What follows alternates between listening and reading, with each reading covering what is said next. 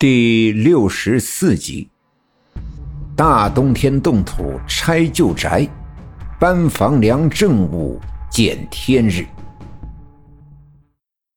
虽说昨天上午的时候，他们俩还称兄道弟的喝了两瓶白酒，吃了一盆炖野兔，但同住在刘家镇的这么多年，那谁是啥样的人，啥脾气秉性？彼此还是十分了解。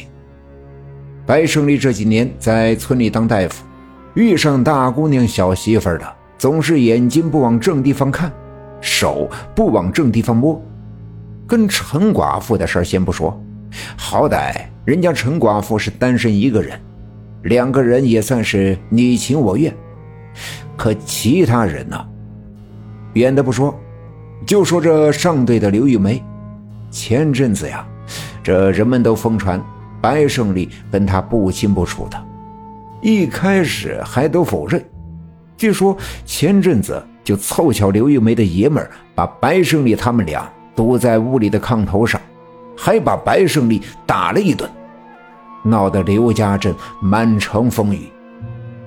而现在那白胜利的眼神躲躲闪闪、畏畏缩缩，自己的媳妇儿又结结巴巴。话都说不利索，难道这好心的白胜利吃到我刘耀宗的头上了？想到这儿，刘耀宗心里便一阵憋闷，手掌上的伤口也跟着一跳一跳的疼。不过眼下没什么把柄，也不好当面翻脸。白胜利也上前搀扶刘耀宗，跟着他们进屋。果然，他的毛呢的大衣就在炕上。白胜利拿起大衣，顺手披上，说道：“哎，你看我这丢三落四的，也真是太着急给人看病。那那啥，哥，你好好养病，有啥事儿你就找我，我给你治，不要钱，别让刘振刚那老小子占了便宜。”说完，白胜利披着大衣离去。刘耀宗透过窗子看着他的背影，心里好不痛快，对着他的媳妇儿开始横眉立眼，说话都没好气儿。要说这白胜利自从回了刘家镇，这几年是真没少赚钱。一来是他在城里的医院待过一些时日。论看病的本事，也的确比那赤脚医生出身的刘振刚强了不少。再加上这白胜利能说会道，村里的人们有个头疼脑热、腰酸腿软的，都愿意找这白胜利给瞧瞧。于是这两年，白胜利不但在自家的院门前盖了三间房，平时出来进去的头发梳得锃亮。衣服也穿得笔挺，前阵子还买了一块上海牌手表，并更得刘家镇的那些闲得出屁的大姑娘、小媳妇们的喜欢了。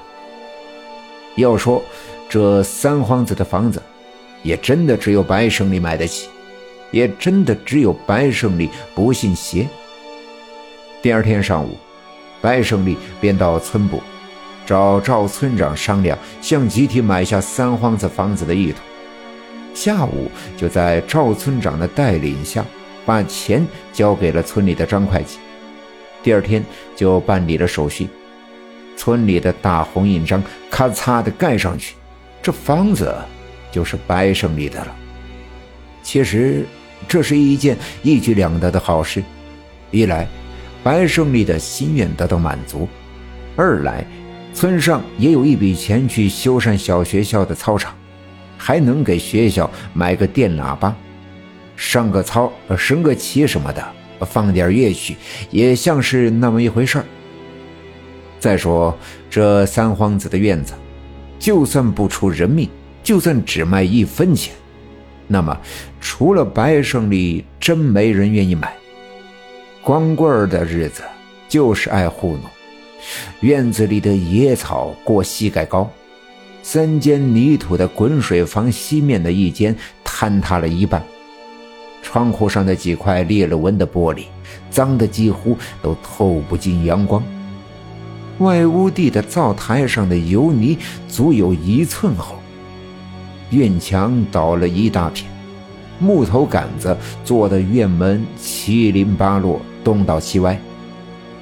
不过，白胜利手头的钱多，那就另当别论了。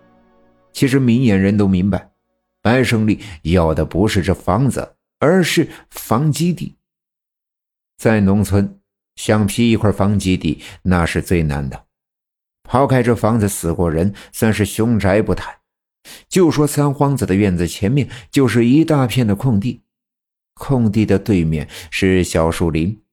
东西两侧也特别的宽敞，这要是盖上三间砖房，再垒一圈大院墙，大门口空地上栽上一些果树，那就变成了刘家镇最好的院子。其实，白胜利也真的就是这么打算的。办完手续的第二天，就在村子里找了一些懂得泥瓦活又身强力壮的村民。开始拆掉旧房子，准备翻建。那个年代没有挖掘机、铲车什么的，所以只能靠人工。可这拆房子可是个技术活儿讲究先上后下，先梁后柱，先窗后门。要是乱了顺序，不吉利不说，还容易坍塌，伤了人命。要说村里盖房的泥瓦匠，我爷爷呀算是头一号。再有就是刘老七，刘老七擅长搭梁架柱，我爷爷擅长堆石砌墙。两个人在一起干活那是没得说。但这两人各顶各的倔脾气，尤其是我爷爷，白胜利年轻的时候也领教过。差点没让我爷爷一镰刀削掉了脑袋。不过，白胜利还是带上了两包点心，来到我家找我爷爷出山。